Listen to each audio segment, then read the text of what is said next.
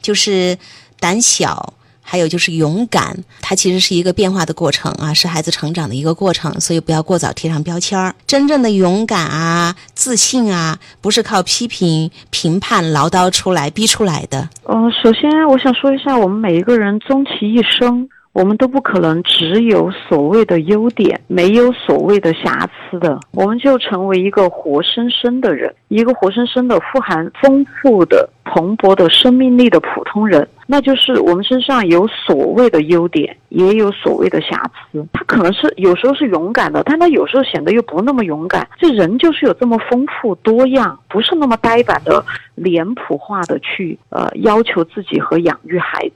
如果是那样的要求孩子，那会极大的压抑人性。有妈妈跟我说，呃，我女儿很自私。我说咋的嘛？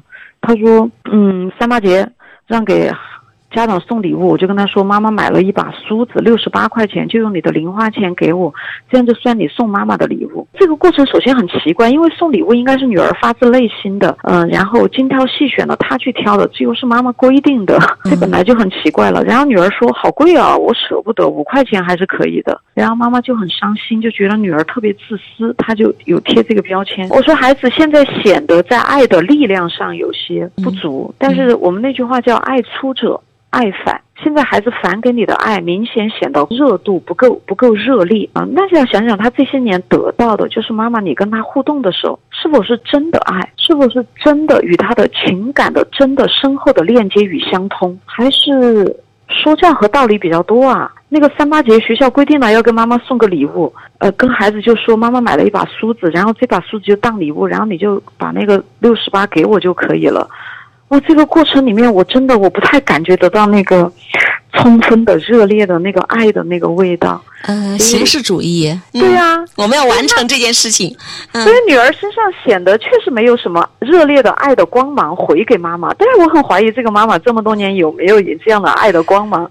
又照耀过去，就是妈妈跟孩子这个交流过程当中没有情感，这是最大的一个问题。妈妈一切都想好了，拿你的零花钱六十八给我买把梳子吧，好，你可以送给我了。你说这个里面有爱的表达吗？对啊，妈妈很伤心，觉得女儿好自私，啊，没有那个爱。但是我觉得他给女儿的这些年的就这一次互动都是。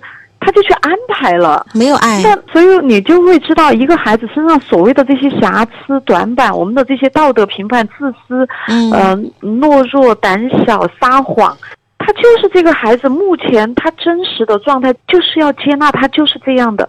然后呢，要去调整的就是环境，能够如何帮助他。这个女儿要从一个自私的。状态中成长为一个可以把爱洒向四方，那他得得到多少爱才能洒向四方呢？所以就是土壤出问题了，阳光雨露出问题了。这个家庭里边，爸爸是阳光啊，妈妈就是雨露土壤这些，最该调整的还是我们家长的状态，所以孩子们才会长成这个样子，对吧？对，所以我一定要强调，就是养我们养育孩子，我见我们的家庭，我有一篇文章叫。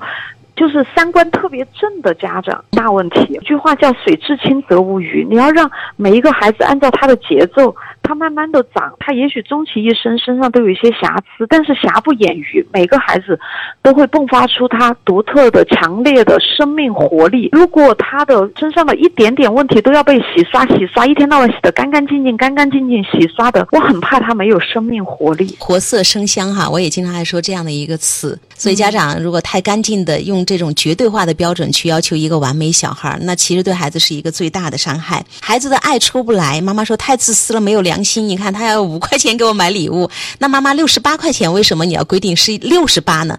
那这个金额又是从何而来？它代表的爱的意义又是什么呢？所以妈妈要去想一下，我们在平时言传身教当中，你是不是斤斤计较的哈？你怎么去核定六十八就代表对你的爱，五块钱就就不是爱了？真的要家长自己去琢磨。